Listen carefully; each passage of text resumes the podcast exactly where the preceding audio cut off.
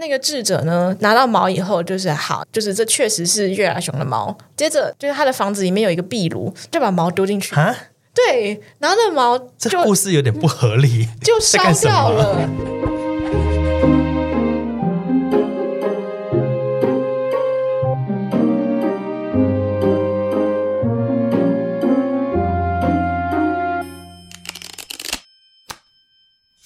欢迎收听塔罗疗愈记事，我是伊藤，我是丁丁，我是 Sunny。今天是我们录音九月三号的下午，台风天。但是节目上线的时候呢，其实是中秋节。第一个就要问一下说，说丁丁跟 Sunny，你们中秋节都要干嘛？烤肉啊，嗯，看月亮。刚刚我我觉得看月亮，因为我觉得最近的中秋节好像都会下雨，就是这几年的感觉。那不知道今年中秋节有没有下雨？我们拭目以待。但是你真的会去看月亮哦？你们不会在外面露天没有烤肉家里烤肉，你家里怎么烤？就那种电磁炉那种的，像有那种小家电烤肉。电烤盘，电烤盘啊，嗯，而且那种就是不会木炭，然后它不会弄得整个都是。是哦，因为我朋友不知道什么，他亲戚都有一些工厂，然后那天就不会 就不会营业，然后我们就可以在他那个工厂烤肉，就蛮热，然后但是是就是露天的，你知道吗？哦，哦，现在可能大家就越来越都市化了。我现在听到烤肉最多第一个就是。去烤肉店烤肉，对，就是你吃完拍拍屁股就走，然后不用收。对，然后第二个就是那种电烤盘，然后它因为它就很方便。那你们没有用炭自己生火？也是有啦。我的老家在台中，然后乡下，对，那就是特别，嗯，只有一大群人，爸就会买木炭啊，然后在那边生火，弄得整个乌漆麻黑的。越来就大家觉得越麻烦，就比较少这样子。哦，就是应景去烤肉一下，嗯，对，比较少。今年中秋节有连假，对不对？对对对，那好像听说是最后一个什么末代连假是吗？对，明年没有这种补班，嗯、然后连假这样子。为什么会这个情况？我们可以帮大家分享一些时事吗？大家都会讲说调班这件事情很麻烦，会影响到比如说小孩上学啊，或是影响到大人上班一些工作的时程。哦、所以明年的政策开始会取消补班，就是不会说弹性弹性放假。哦，就是比方说以前国庆端午可能在什么周二、周三，然后前面周一就会休一天，嗯、我们就会变成上一个礼拜的周末要补班。对，那现在就没有，你就是为什么周末然后上一天再休一天？对，你哪一天放假就是哪一天。哦，你们比较喜欢这样，还是喜欢一个完整的连假？我自己比较喜欢完整的，出去玩比较好规划。可是就要前面周末就要上班，但有的公司会不补了。就赚到啊！哦，对，那 Sunny 呢？我个人也是喜欢，就是有连假，就是每个月就会期待，就是有一个连假，因为我记得上半年几乎每个月都会有什么清明啊，什么中秋，对对对对对，然后你你每个月就会有个期待，我可以放一个长假。对，我觉得有时候放个三天，其实真的还蛮爽的，可以比较舒服了。对啊，嗯、我们这一集讲中秋节嘛，我个人觉得跟着月亮过日子啊，其实时间会蛮快的。平常我们有时候看就啊，今天一号、三号领薪水，你会觉得怎么那么久？可是其实我觉得，如果你是用跟着月亮过日子，还蛮不错的。什么是跟着月亮过日子？现在手机都很方便啊，不管是 iPhone 或是安卓系统，它都可以去安装一些小工具，就是说哦，现在的月亮是什么月，比如什么上弦月、下弦月、亏凸月啊，它也会特别写说几点几分的时候月亮会出来。像我自己也会在我的社群上带大家做新月许愿，二十九天半就一次新月嘛，所以其实你会觉得过很快。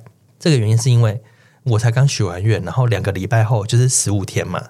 这个应该大家都知道，初一十五两个礼拜后就是满月了，然后你再两个礼拜就又一次新月了，所以其实很快，就两个礼拜，两个礼拜，你的时间的单位其实是以十五天为一个周期，这样就对了。再加上有的时候你就说啊，现在是新月，再就是什么眉月、上弦月、满月、下弦月。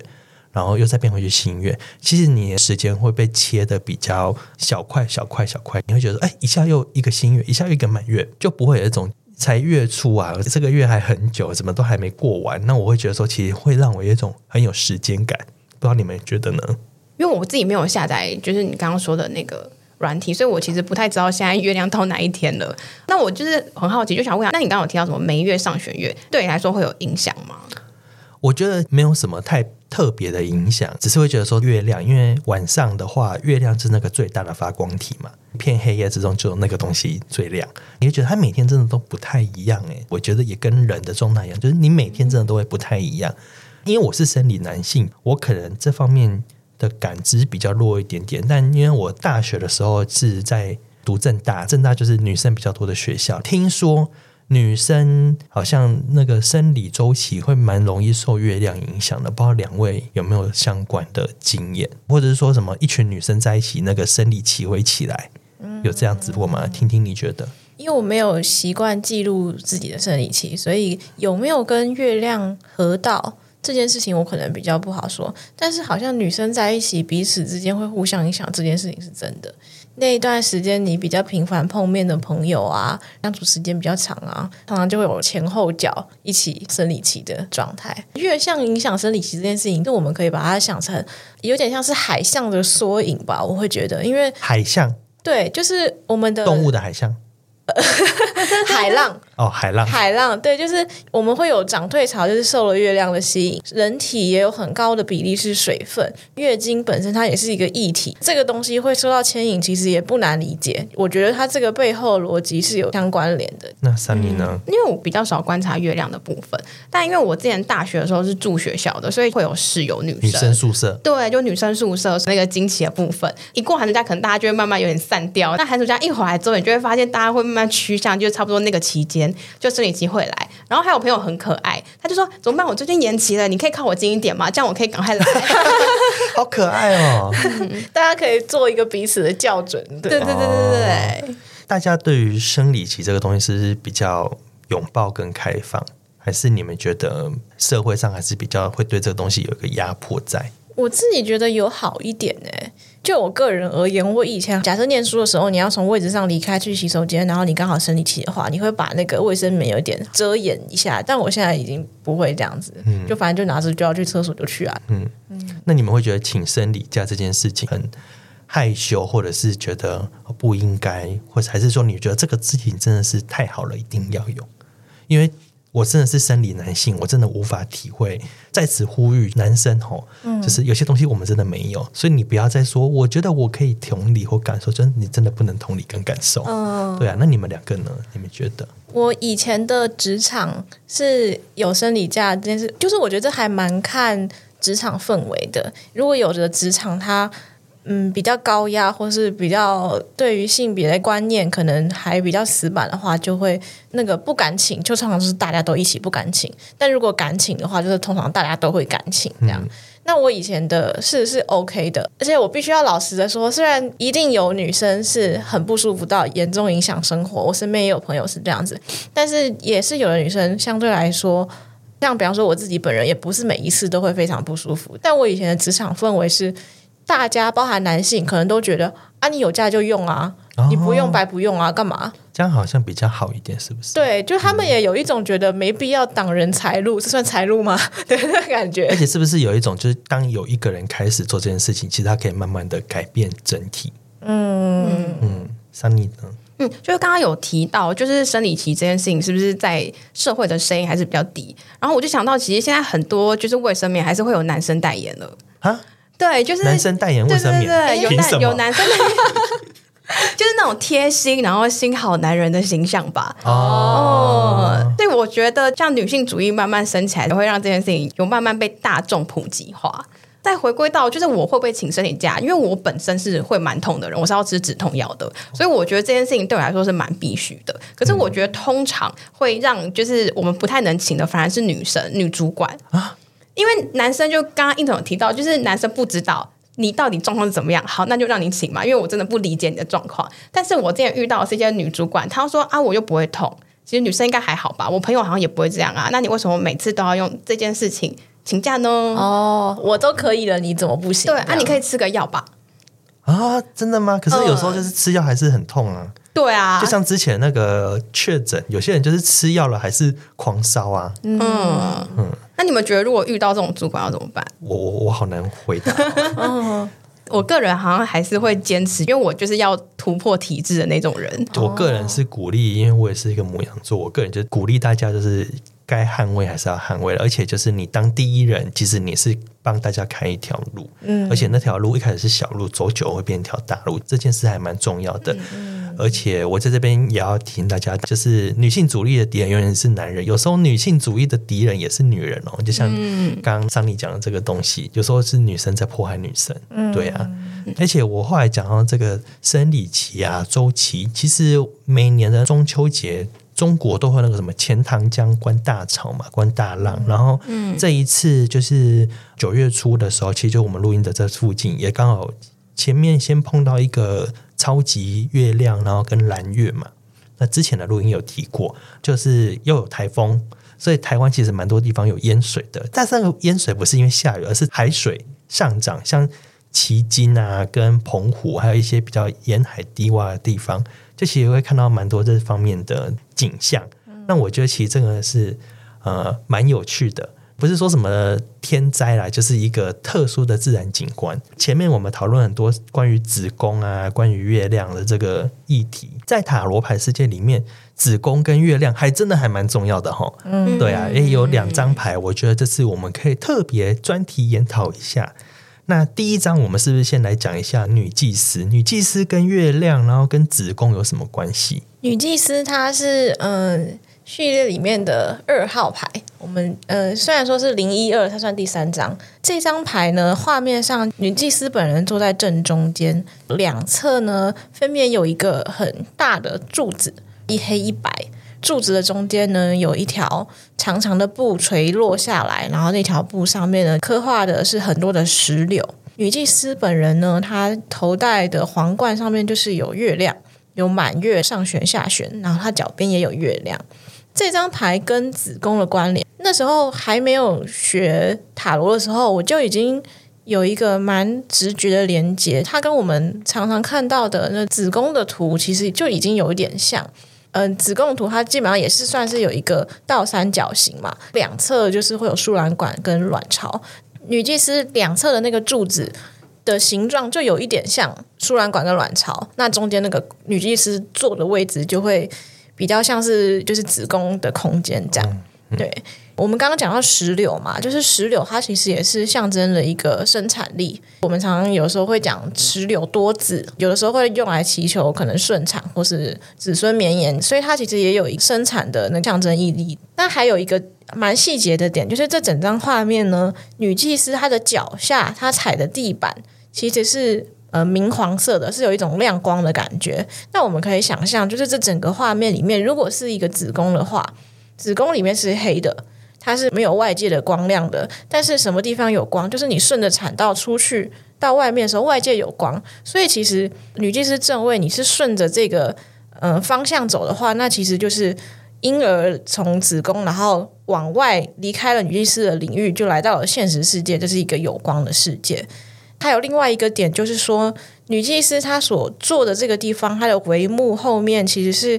有一片汪洋在的，汪洋嘛，它是水元素。那我们其实前集也提到很多，就是水元素会象征情感沟通以及潜意识。月亮跟潜意识之间的关联，其实也不难想象。有些人会觉得我在满月的时候特别难睡。我们离开了白日清醒的时候，允许自己进入一个潜意识的世界。所以说，月亮之于水，之于潜意识，之于睡眠，我觉得这整体之间都是有它的关联性存在的。嗯，对，而且我觉得，如果说女祭司是子宫的话，子宫要健全。才能生出小宝宝。嗯，对，如果子宫不健全，是生不出小宝宝。有一些女生，有一些女强人，我有听过的，就是她会说：“我希望我的月经不要来，就是什么，我出去玩的时候，月经最好不要来，这样子我就会没办法玩，或是干嘛干嘛。”但其实，如果你的月经一直不来，就是荷尔蒙失调嘛。最简单讲的，用学理来讲，就像你讲的，这个子宫不顺畅，就是你的生命力也在逐渐的萎缩当中。对，所以大家月经跟子宫很重要。虽然说我是个男生，讲这个好像有点没有说服力。有，我们帮你挂保证，对，他说的是对的。那三妮呢？对于女祭司，就是刚刚有提到，女祭司是一个潜意识的牌面。我很常睡觉做了一个梦之后，一起床就问说：“哎，请问这个梦是代表什么意思啊？”一抽出来就是女祭司，我就继续更疑惑。他说：“哎，那我潜意识到底是什么？”就是，就你问你的潜意识是什么，他跟你说就是潜意识。对，然后就说。哦，好吧，那我就继续过我的生活。我就潜意识应该会慢慢再告诉我答案，因为其实潜意识是一个无限大的，就是它会牵引着你去做的。所以我觉得做梦抽到潜意识，它让我慢慢去记录，就是我的梦是做了什么，然后这件事情带给我生活中有什么样的变化跟影响。说到做梦，我可以分享一下我最近做的梦，但我个人还不知道这个梦有什么意义。我最近常常梦到我在打电话，那个梦已经至少三次了哦。第一次可能是电话响，我接电话，我可能还没有听清楚对面在讲什么，我就醒过来了。嗯，然后再来有一次是我梦到我正在讲电话，那个梦一进去就是喂什么什么什么，然后那个画面从黑慢慢变亮，很像电影场景。我就听到我在跟对方讲电话，对方就还甚至有说：“哎，你记一下，我把电话念给你。”就他要我记一个资讯，就我甚至有记到什么零九，然后什么三二一一二三，可能我中间有漏记嘛，这种我是真的有记。哎，是醒来我还念得出那串数字哦。就我想说，天哪！要是我哪天真的梦到这组数字，我是不是要去签个乐透之类的？没有啦，开玩笑。最后一次就是对方又打电话来，又在跟我讲话，我就说：“哎，等一下，等一下，我拿个纸笔，我记一下。”可是我就是找不到那个纸笔，那我在一个很焦躁的情况下就醒过来了。我就想说，是不是我最近太常讲电话了？你有什么想要联络的人，迟迟没有去联络吗？很多，没有啦，没有啊，就是工作上难免就是会有一些电话就是接不到啊，或者什么我打过去，哎，他又在忙了，或者什么他打来，哎，我刚好不在。我觉得可能最近我。工作上沟通的事情比较多，对。那刚刚桑尼姐姐讲了一件事情，潜意识无限大哈，我觉得这事情是真的。最近蛮流行所谓的萨提尔，一个心理师，可能类似像荣格啊，然后什么的之类的，然后他叫萨提尔，然后萨提尔有个叫萨提尔模式，它是一个冰山，冰山这个东西就是露出来的只是冰山一角，下面才是冰山的整体。那其实有时候我们会觉得说，哎，我们醒过来。人清醒的世界，我们着重在清醒这块，但其实有时候睡着的时间比醒的时间还要多嘛。嗯，尤其是当大家放假的时候，甚至一睡十个小时、十二个小时，甚至我有听过有人睡十六个小时，那真的表示你一天一半以上都在睡觉。睡觉这件事有时候真的没办法忍耐，哎，真的是要睡的时候，我真的就是一秒砰就睡着了。嗯，对。要跟大家说，塔罗牌里面有女祭司这张牌，也是在跟大家讲说，你要好好去跟你睡觉那段时间，还有你的潜意识好好的沟通跟合作。有时候你就是该睡觉就要睡觉了啦，你一直想是想不清楚，你的意识已经没办法工作，你要让你的潜意识去工作。对，所以回来这个萨提尔冰山，就是有很多事情我们真的看不见，它是台面下的事情。对，然后这个也会让我联想到最近嘛，应该说是这个疫情以后的两三年以来，其实有一种身心灵大爆发的感觉，包含我自己也算是这一段时间才开始踏入这个领域。那但是潜意识、潜意识这个词很常被人们提到，然后大家开始有很多的关注，这是好的。但有的时候，其实我们也要注意那个度。嗯，我们从地球的角度看月亮，其实看的永远都是同一面嘛。因为那个有自转跟公转的速度的一些关联性，它的另外一面永远是黑的。我们当然可以试图去理解、去靠近，但是我们也要去尊重那个永远有一个我们无法真的去碰触以及停留的地方。那这也是为什么，就是女祭司这张牌，就是后面的那个汪洋，你能够看到一点点，但是更大部分它其实是要被帷幕给遮住的。我们还是要回到明面上过生活，然后跟我们要对那样子的未知或是无力到达的地方，我觉得是要有一个足够的尊重在那边的。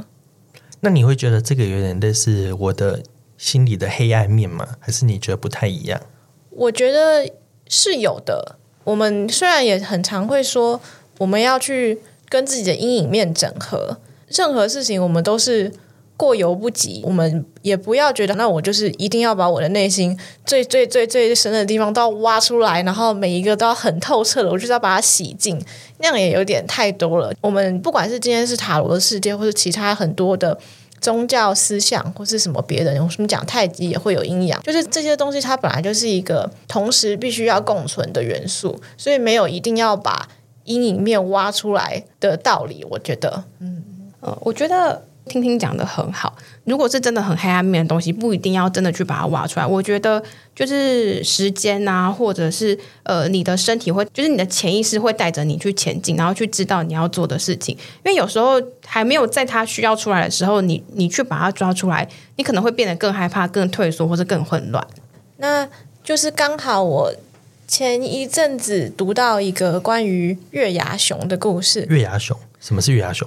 我们可以先想象那个形象像台湾黑熊，它就是一只熊熊，然后胸前呢有一个月牙形状的毛发，哦、就是它的那一边的颜色是跟其他的地方不一样的。对对对对对对对，有这样子花纹的熊，其实不限台湾黑熊，就是整个整个亚洲分布很多种熊都是有这个造型。嗯，故事里面有一位妻子，她有一个从远方打仗回来的丈夫，那因为丈夫可能他有一些战争留下的创伤，PTSD，对，所以他就变得情绪比较不稳定。那他是没有办法好好的与人沟通，他甚至不愿意住在家里，要去森林里面待着。妻子即使做了很美味的饭菜去给他，但是她老公就是一概没有办法接受，所以妻子很焦急，就寻到了一个森林里面的智者，问他说：“我该如何能够救回我的老公？”对方就告诉他说：“我这里需要一个东西，就叫做月牙熊喉咙上的毛。”所以就是那个白色的毛吗？对，他要他在那个胸前 V 领的地方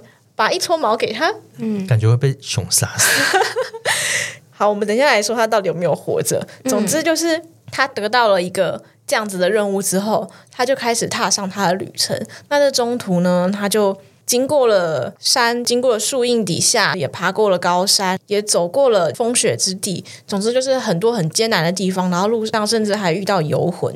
那经历了重重考验之后，他终于到达了离熊很近的地方。找到熊洞之后呢，他首先做的事情是把身上带去的食物慢慢慢慢的放在熊洞前面，每天放一点，每天放一点。熊出来吃东西，同时闻到人类的味道，对这件事情就有点越来越习惯。直到妻子最后直接出现在熊的面前，熊一开始也有震怒。但是呢，那个熊是可以对话的。妻子告诉他说：“我现在为了我所爱的人，然后我需要请求你给我一撮熊的毛。那过去我对你这么的好，然后能不能够请你有这个慈悲之心什么之类的？”然后熊最后也是告诉他说：“好，可以，我可以给你，但是你拔完之后，你必须要速速离去，绝不要回头。”他就真的拔了一撮毛之后呢，熊就开始因为会痛嘛，所以开始会怒吼。在这个情境下，妻子头也不回的转身。就跑回到山下去找叫他拔毛的智者。那个智者呢，拿到毛以后，就是好，就是这确实是月牙熊的毛，没错。接着就是他的房子里面有一个壁炉，就把毛丢进去。啊，对，然后那毛就这故事有点不合理，就烧掉了。那个妻子当下的反应就跟你一样，哈，你在做什么？我辛辛苦苦拿回来的东西，你不是应该把它做成一个解药吗？或是什么之类的？就是你要给我一个东西啊？怎么你把我拿回来珍贵的材料烧掉了？然后呢，智者就跟他说：“孩子别急，你在山上做了什么？你如何跟那只熊相处？你就是回去怎么对待你的丈夫，这样就可以了。”哦，所以那个熊有点类似太太还是丈夫的阴影面那种感觉吗？对，我们今天如果跟一个人有冲突的时候，就是有一个说法是我们在对方的身上看到了一部分自己的阴影哦。因为当自己跟那个人太没有共鸣的时候，嗯、其实我们是会有一点气不起来。不管你是说你跟那个人的整个经历或背景就是太悬殊的时候，有时候你没有办法同理他那个怒气到底从何而来，那这个架其实根本就吵不起来。如果我们今天能够。对一个人的情绪那个愤怒产生共鸣的话，其实就是因为我们内在有某种东西，那也是被敲响的感觉。对，有时候我们生气其实不是对别人生气，是对自己生气。对，对，所以我的理解会变成说，她今天要跟一个怒气冲冲的丈夫去相处的话，那他可能也要回去找一个自己内在与之呼应的东西是什么。那所以他就去找了他心里的那一只熊。那我们回到潜意识的部分，假设我们现在抽离开来，觉得这个故事有一个象征，然后这个人他是去回返到内在去寻找他的阴影面的话，那那个熊讲的话其实就很重要。你必须拔了毛之后快跑，头也不回。所以那个东西它是一个我们有时候需要下潜，有时候需要回返，但是我们终究不能直接住在那里的地方。所以就是也不可以睡太多，该醒还是要醒。没错，我觉得很像那个牌面上直的看下来，女祭司、智者跟塔，就是你好像需要自己要有一个智者跟自己做一个对话之后，你会经历了一些事情，就是塔的部分，然后你之后再回来女祭司的感觉。就是你会经历下来之后，你会返回来经历到智者。我觉得像刚刚丢到火里面的感觉，就很像他提的那个灯，你要回去看你当初拔这个毛的过程是什么，这个经历了什么，然后我们再最后回归到女祭司，因为女祭司是无限大嘛，我们最后再回去回推我们经历的事情，然后像婷婷刚刚讲，再去醒思跟自己的部分。对，所以如果我们用月牙熊这个故事，然后对应女祭司、隐士牌跟塔高塔牌这三张牌，就是有点我们要去找我们的阴暗面，所以我们要先经过一个爬山，因为隐士牌也是一个在山上爬山嘛，冰雪里这个灯、嗯、就是那个爬山过程，塔就有点像是把那个毛丢到火里面，就是、啊、意外，那其实就是你把它烧了，你才可以回到你的潜意识，回到你祭司这张牌。嗯、我觉得这样讲起来也蛮有趣的哈，其实。塔罗牌里面啊，在讲这个月亮啊，讲这个阴影面，其实还有另外一张牌，那是月亮牌，就是它就真的就叫月亮牌。在讲月亮牌之前，我想先问大家有没有听过一首歌《布兰诗歌》里面《命运女神》？哦，知道知道。那个旋律就是 Oh Fortuna Vesa Luna 哒哒哒哒哒哒，那个我有点五音不全，但大家大家可以自己去上网查一下。对，就是命运女神 Oh Fortuna，就这首歌。它的原文是拉丁文啊，但是如果说你把它直译过来，它就是说哦，命运啊，如月亮一般变化无常，盈虚交替。所以他讲的就是月亮的无常性跟命运般的变化纠结。前面我们刚才讲那个月亮就是初一十五不一样嘛，嗯，对啊，这些特质你们觉得在塔罗牌的月亮这张牌里面有看到吗？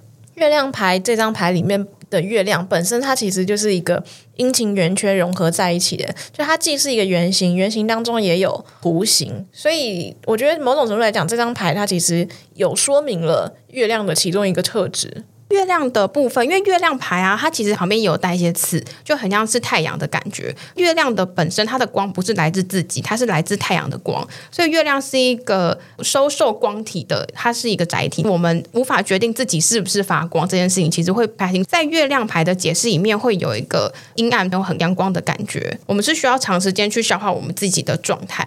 月亮牌的下面有点点，月亮下面的点点就是它是代表一个上帝的恩典，上帝的恩典来的时候。之后啊，都是我们不舒服的事情，需要去经历、需要去体验的。在下面，它有一些动物，它的动物里面有狗狗，还有狐狸。这个话其实就代表一些就是莫名的恐惧，会感觉到没有很对劲。因为狗狗跟狐狸，其实在不确定的状态下的时候，他们会一直吼嘛，一直叫，一直汪汪汪。嗯、月亮牌抽到的时候，我们其实对内心其实或是不知道的一些事情，会感到一些恐惧跟低潮。嗯，在就是看到这个牌面的话，代表说我们其实遇到的事情是我们没有办法去掌握的。再来是龙虾，它会跑出水面，就是龙虾。那是龙虾吗？还是虾子？蝎子哦，蝎子，它就是跑出水面。甲壳类动物就对了。甲壳类动物，它跑出来的时候，代表说它其实，在水面，它有些已经不想要去面对，不想要去理解东西，所以它冲出了。所以代表说，那个水面就是有一个搅动、不安全的状态。那我注意到一件事情啊，就月亮牌，它好像也有两个像城门或柱子，那女祭司也有两个城门跟柱子，你们觉得这个有什么关联性吗？这个基本上有一说，就是视角上的不一样。就是我们从女祭司的角度看出来是有那两根柱子，或者是说高塔。那从月亮牌有点像是海的另一端往回看的话。我们看见了女祭司背后的那两个塔在那边哦，所以有一种一体两面的感觉吗？对，哦，所以说我们正面看她是个女神，端坐在那边，然后有很多月亮的意象，然后有袍子，然后有什么法典，对，然后可是其实她的背面就是一个很阴暗、忧愁、焦虑、不稳定的感觉吗？通常就是我们去搜索潜意识里面的时候，就是会有这些。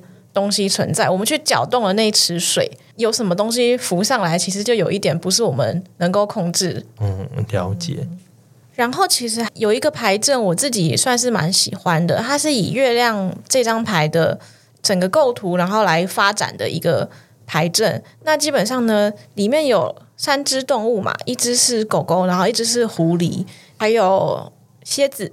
那我们可以把它想成狗，它是一个相对来说好像比较亲人、比较驯化的一个动物。狐狸可能就是比较野性的部分。那蝎子刚刚讲了，就是它从水底出来，那可能有的时候是代表深层的焦虑或恐惧。呃，我们讲抽到这张牌的时候，我们可以把它一层一层解析来看，就是这些元素你在意的这个事件，你现在想提的问题当中，哪些人或事有对应到谁是狗，谁是狐狸，谁是蝎子，谁是跟你比较亲近，谁是有可能的助力，或者是说谁是那个不可控的比较外在的因素，然后以及就是你内心深层最惧怕的，现在浮上水面的到底是什么？所以这个牌阵就抽三张牌而已嘛。还有后面的月亮跟塔，月亮的话在牌阵里面就会变成有点像是最后的目标。这张牌里面所有的动物们都是眼睛都是在看着月亮的，就有一种在这个令你不安的情境底下，你最最最在意的，你眼睛所看的那个方向到底是什么？嗯，对，我们可以把它想成目标或是问题的根基这样子。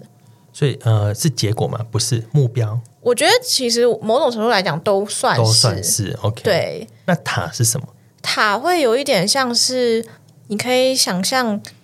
灯塔这个概念，就它其实是一个可以照亮你的路的地方。也就是说，你可以去想想有什么东西，它是你没有发现，但其实是可以带来帮助。就是相对于前面动物会被我们第一时间注意到，那塔它可能就是比较在背景当中的，所以第一时间你没有那么快的去察觉，但它其实是这个路上你需要的一个东西。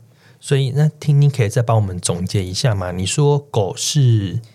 狗是对你来说比较熟悉的、已知的，熟悉已知的。对，然后狐狸是比较未知的，或者说外来的，未知外来的。蝎子是蝎子，就是呃内心浮现的恐惧，内心浮现恐惧。然后塔是有可能出现的帮助。然后月亮是月亮，就是你对这件事情的期待，或者是说你希望去到的地方，这样。哇，那我们今天又多学了一个牌阵。这个牌阵我以前也是没有学过，我觉得还蛮不错的。这个里面它其实还有一个是小径啦，就这整个构图里面它还有一个，我们从水里面出来，然后一直到绵延到草地，然后到后方的山，那会有点像是你在这趟旅程当中你的必经之路是什么的感觉。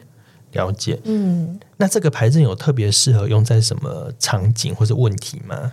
我觉得有一点像是你现在对于某个事情很困惑、焦虑的时候，就是有一种我该做这件事情吗？我好担心哦，这件事情真的能够如我所想象的那么顺利吗？或是我甚至都不知道我自己的动机到底是不是那么的纯粹？我到底想做这件事情真正的理由是什么？嗯，这类的我觉得都还蛮适合用月亮去梳理自己的看法的。了解，诶，那我们讲完两张大牌，其实小牌里面有一张也有月亮嘛，对不对？虽然我不太确定那张是不是月亮，就是圣杯八啊。对，圣杯八里面是一个人也在爬山，嗯，然后那个头顶有一个发光体，感觉是满月。那你们觉得呢？我还是会觉得算是吧，虽然也有人好像是说它是日月。合在一起，也有一个说法是圣杯八，它的画面上就是一个人，他正在爬山，就是杯子放在画面当中的前景，那他并没有管他，然后背对着观者的画面，然后他就是一路往山上走去。那那个山有一说是它会通往隐者所在的那一座山。我们有一个更高的追求的时候，我们可能首先必须要挥别一些以前拥有的东西。挥别一些过去的感受，然后让自己呈现到一个比较高的地方，跟外界的干扰有一个隔绝的时候，我们才可以知道我们现在要追寻的到底是什么。那我这边其实也有一个关于就是圣杯八跟月亮牌之间的案例可以跟大家分享。案主他其实是来问工作面试这件事情，牌阵当中的话出在环境。或者说具备的条件这件事情，他抽到了圣杯四的逆位，可能性的结果他抽到了圣杯八。对于圣杯四逆位这件事情，我就又做了一个补牌，那我就抽到了月亮逆位。这整个事情串起来，我会有一种，嗯，首先第一个圣杯四的画面，它是一朵云拿着杯子要递给一个人，但是那个人他坐在地上，双手是交叉抱胸，他并没有要接那个杯子。我会把它读成，就是如果他逆位的话。会有一种，首先第一个杯子没有递过来，这个机会没有要给他；再一个就是，嗯、他变得主动了，他没有只是坐在那边抱胸，他其实有这个意愿伸手想去接那个杯子。如果说是补充到月亮牌逆位的话，就会有一种原先浮出水面的躁动不安趋于平静的感觉，就是这些动物们可能会回到水里啊，或者说散去。结合案主对于他这个状态的自我叙述，就有一种一开始其实是很踌躇，觉得不知道自己能不能胜任，真的要去吗？如果上的话，对他的生活会有什么影响？然后他很担心会不会一切事情有被打乱啊，或是什么什么什么之类的。但同时，他又有一个心路历程是。他跟可能一些相关的做过的人聊过，觉得说哦，其实这件事情就是细节上来说就是怎样怎样，他相对来说心里就比较有个底。从这些经验分享里面知道，觉得说那自己有具备了什么条件是确实可以胜任的。他同时。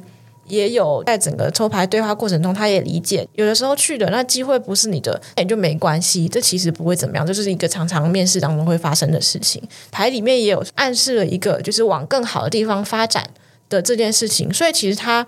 也有透露他是有备案的，这间不上他就去投下一间啊，下一间他甚至觉得条件上来说他可能会更喜欢，所以这整件事情慢慢的从一个月亮牌，然后逆位，然后尘埃落定，然后到有圣杯八的那个方向可以走去的那个感觉。嗯，谢谢听听跟我们分享圣杯八的故事，我觉得真的蛮有趣的。那其实今年啊，大家。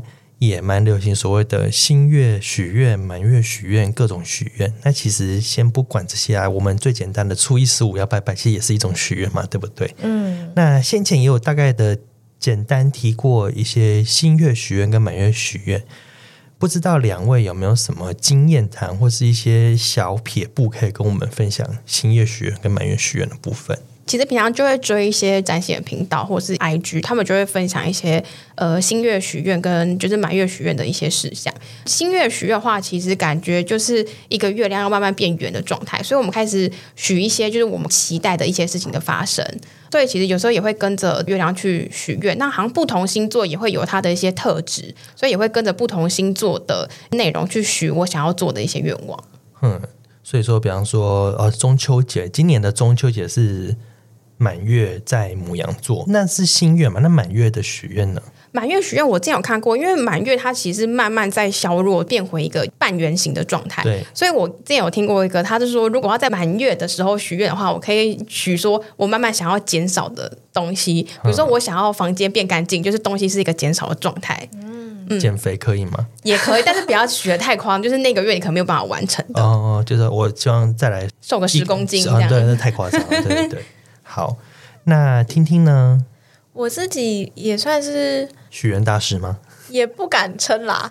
但我自己许愿，比起可能大家会写下来这样子许愿，但我可能会有一个更显著的仪式，就是我可能会借助一些实际上的物品的力量，尤其是在满月的时候，我们讲我们会需要送走那些不再服务我们的，所以呢，我可能会搭配一些比较净化。的东西，比方说我会自己烧海盐，或者是说在里面加可能一些，比方说鼠尾草之类，都是偏向净化类的药草，或者是说就像刚刚讲的配合主题的时候，然后再来决定我想要再加入什么其他的相关的药草，这样。那那个药草对应的东西，我这边就不多提，就是大家可以回去自己上网查查这样子。这整个流程我可以大概叙述一遍，你找一个可以。耐温度的容器，耐温度的容器，你说碗之类的吗？对对对对对对，陶瓷碗或铁碗之类的，陶陶的还不错啦。哦，陶的。对，我可能会在里面铺一张锡箔纸，撒海盐，然后淋一点酒精。我的愿望会